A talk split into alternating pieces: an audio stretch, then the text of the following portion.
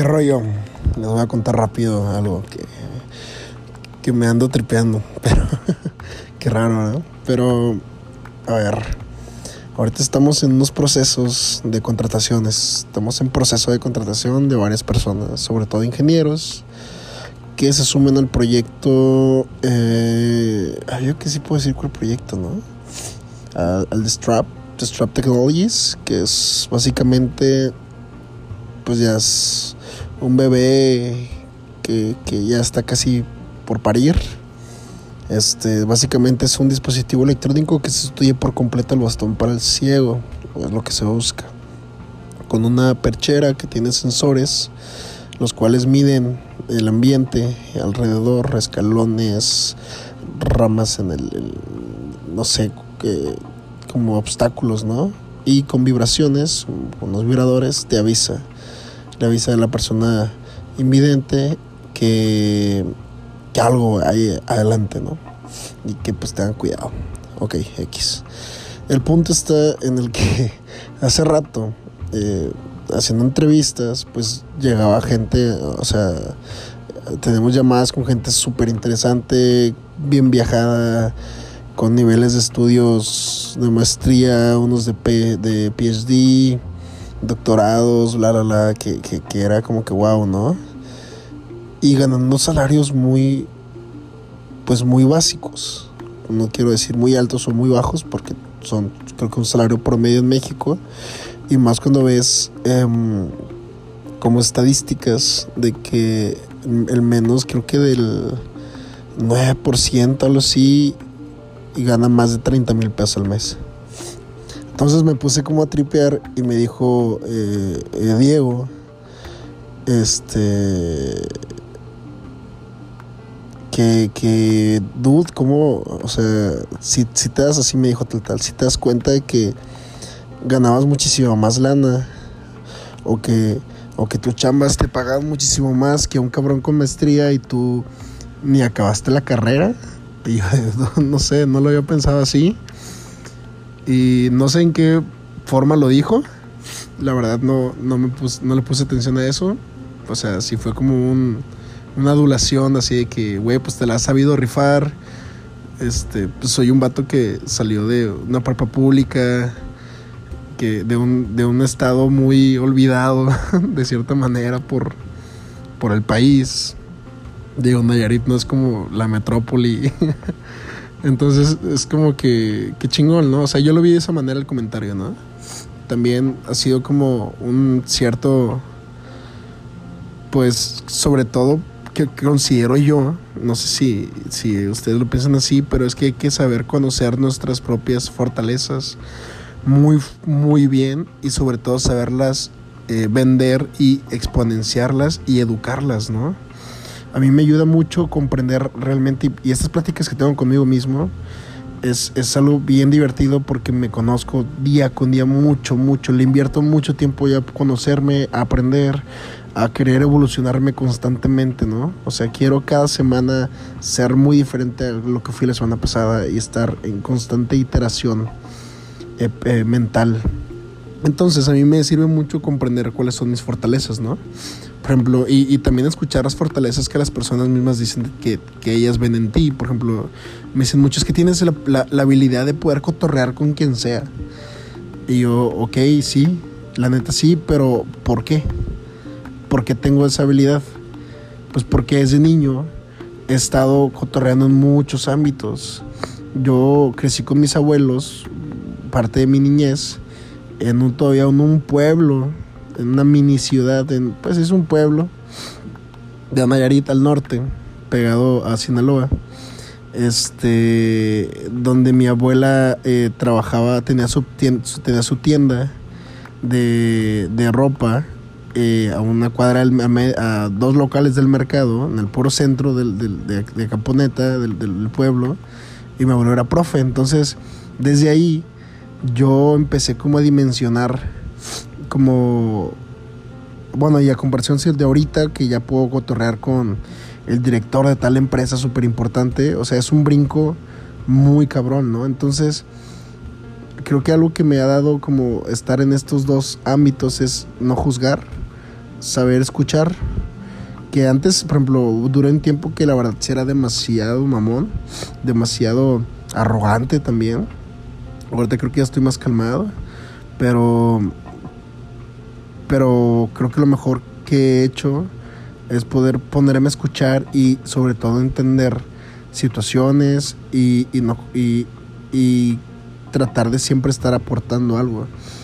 Yo cuando empecé todo este mundo de, de, empresas y esto, yo, yo no lo hacía en el fan de hacer empresas, o sea, yo no sabía ni que era una empresa, la verdad, o sea, yo no crecí en ese ambiente, crecí en un ambiente más de que estudia un chingo y trabaja en una buena empresa y como que creo que la mayoría de la, de la población. Y cuando me empecé a dar cuenta de esto, pues fue muy intuitivo mío, o muy por mi parte que lo hacía, que era el poder llegar con organizadores de eventos o quien yo supiera o que respetara de cierta manera, inclusive hasta nomás de compa, ¿no? Y decirles, oye, ocupan algo, ocupan ayuda, inclusive poder hacer un evento enorme y que lo más seguro es que me dijeran, no, todo bien, ya está todo controlado, o ando, en chinga, perdón, pero luego hablamos, no sé, X. Entonces yo siempre llegaba, ¿no? Oye, ¿qué, qué, necesitas, no? ¿Qué necesitas? ¿En qué te ayudo? ¿En qué te aporto? Y eso me empezó a abrir muchas puertas y por eso también yo siento que, que mis habilidades como de comunicación, que es lo que la gente ve reflejada, pero lo que realmente no ve, lo que la gente casi no ve o que es lo que está tras bambalinas, es que la gente lugar siente que hay un apoyo en mí porque así ha sido mi forma de ser con muchas personas. ¿En qué te ayudo? ¿En qué te echo la mano? Dude, si yo no conozco a esa persona o si yo no conozco ese tema, te puedo conseguir una persona que te, que te ayude, ¿no? O sea, pero es porque todo ha sido una cadena. Yo ayudo, alguien me ayuda, esa persona ayuda a alguien más. Si yo le pido al favor a alguien de que ayude a alguien más que yo conozco, se va a ir dando, ¿no? Y tenemos grupos de WhatsApp, en Facebook, de gente que nos ayudamos y que sin problemas y gratuito, y aquí está el contacto, aquí está esto, aquí está lo otro, pero hay que seguir avanzando. Entonces creo que esa habilidad yo la desarrollé, no la, no la tuve tan nata, me la asimilé que la podía desarrollar, para, porque inclusive yo de niño era muy tartamudo. Entonces para mí también fue un reto empezarme a subir un escenario, empezar a platicar con grupos, empezar a platicar con una sola persona, me costaba muchísimo. Entonces a lo que quiero llegar con esto es que hay que ser conscientes en qué somos buenos y, cómo saber eh, exponenciar, ¿no? Y sobre todo tener métricas de, cómo eso va mejorando. Por ejemplo, un amigo, eh, eh, Yadai, siempre que me ve me dice, oye, ya deberes de hacer mucho más contenido y medir cuántas personas conoces por semana, ¿no? Y, y, hacer tu red de contactos como digital. Y la neta sí lo, sí lo he intentado hacer y tengo unos ciertos demos de eso, pero todavía no lo he desarrollado full. Me gustaría hacerlo, tengo que encontrar eh, creo que la manera correcta de hacerlo. Y sobre todo eso quisiera que fuera público, ¿no? Este... Pero bueno, ese es el tema. Entonces, ¿qué, otras habilidades, no? ¿Qué otras habilidades eh, se podrían dar y se podrían desarrollar? Por ejemplo, últimamente he descubierto que tengo mucha habilidad para poder eh, abstraer la información. Yo puedo recibir muchísima información y tal vez yo no sea el vato más listo del mundo y que toda se la guarda y toda la, la sabe eh, como se la aprende de memoria. Creo que no soy ese tipo de inteligencia. Creo que me, mi inteligencia va más por saber buscar la información, saber comprender conceptos y saber sobre eso. Eh, digerirla y saber buscar y organizar la información. Creo que se me da muchísimo, mucho análisis de datos, muchísimo eh, comprensión, tal, tal. Y esto lo empecé a desarrollar ya grande. Bueno, no soy tan grande, pues, pero ya grande. Porque de niño era súper distraído en la escuela. Ahorita le ayudo a mi hermano a estudiar. Les, le estaba ayudando a estudiar, eh, de hecho, justamente ayer. Ahorita estoy en, en, la casa de, mi familia en Nayarit. Y, y me, me, a estar con él y era, yo era igual. O sea, yo no podía aprenderme nada. Me iba súper mal en mates, me iba súper mal en todo porque no sabía digerir la información, no sabía qué estaba haciendo, no era consciente ni pleno de la situación que, que, me, que, me, que me marcaba mi día a día, ¿no? Entonces con mi hermano, por ejemplo, se puso a estudiar método de reducción, suma y resta para ecuaciones lineales de segundo grado. Ok, cool. ¿Qué es eso? ¿Cuál es ese método? No, pues no sé. O sea, mi hermano se empezó a aprender los puros pasos.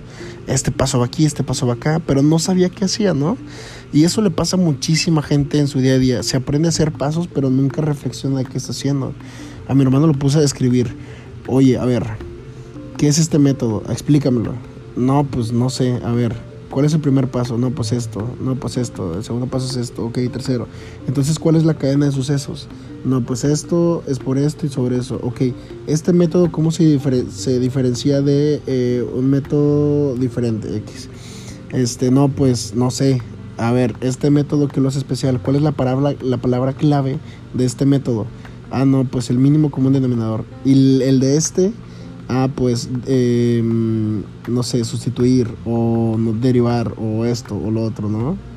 Ok, entonces hay que usar esas palabras para que te acuerdes siempre de cómo es el proceso, ¿no? Eh, sustitución, x, x, x.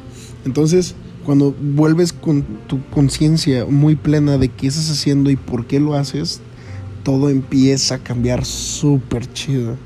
Súper, súper chido.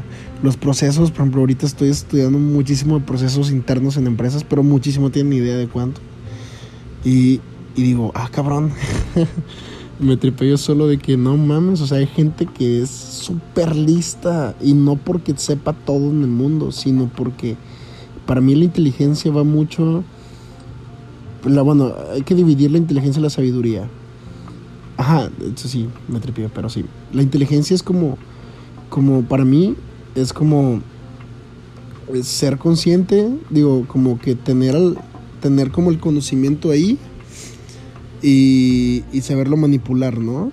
Y todavía ya la, la, la, la, la conciencia o el conocimiento ya más pleno, o la sabiduría, ya va con sentido de poder ya manipular y mejorar esas cosas, ¿no? Esos, esos, ese tema en particular. Entonces una cosa es superficial y la otra cosa ya es poderlo mejorar o mover o saber controlarlo, ¿no? Este, y sobre todo ser muy consciente. Eh, entonces, les quiero hablar de esto hoy. Este. Creo muy rápido, pero. Ah, ando como muy tripeado en eso. Y, neta, quiero que ustedes se pongan a analizar en qué son muy buenos, ¿no? Y eso, cómo la gente los, se los puede comprar y comercializar eso, ¿no? O, o, no comercializarlo de una manera de monopolio, así como, ah, quiero hacer dinero de esto sino que en una forma de, en un, sentido de, una especie de, de que la gente lo sepa ver y que lo valore en ustedes, ¿no? Este, empiecen primero con los que las personas dicen que, eres, que son buenos. Creo que es muy buen comienzo ese. La persona te dice, no, es que sabes escuchar, sabes eso, sabes. Entonces, sobre eso, si lo transferimos a empresas, ahí tienes un punto bien importante. Igual ahorita estás en, en, no sé, en compra y venta de maquinaria, la, la, la, pero tal vez tu, tu rol en la empresa es saber escuchar, ¿no? Entonces ahí puedes ir viendo diferentes formas de poder no tomar control de más cosas, pero sí como que la gente te valore, te valore muchísimo y sobre eso va a incrementar tu sueldo, va a incrementar eh, el respeto que las personas te tienen o, el sentimiento que te tienen y créeme que la vida va a mejorar bien, cabrón. Pero primero sé tú consciente que tienes y, y maximízalo. Haz lo más chingón lo que tienes internamente. Y pues bueno, cuídense. Abrazos. Síganme en mi Instagram, Salinas a Carlos. y normal con X, las as. Bye bye.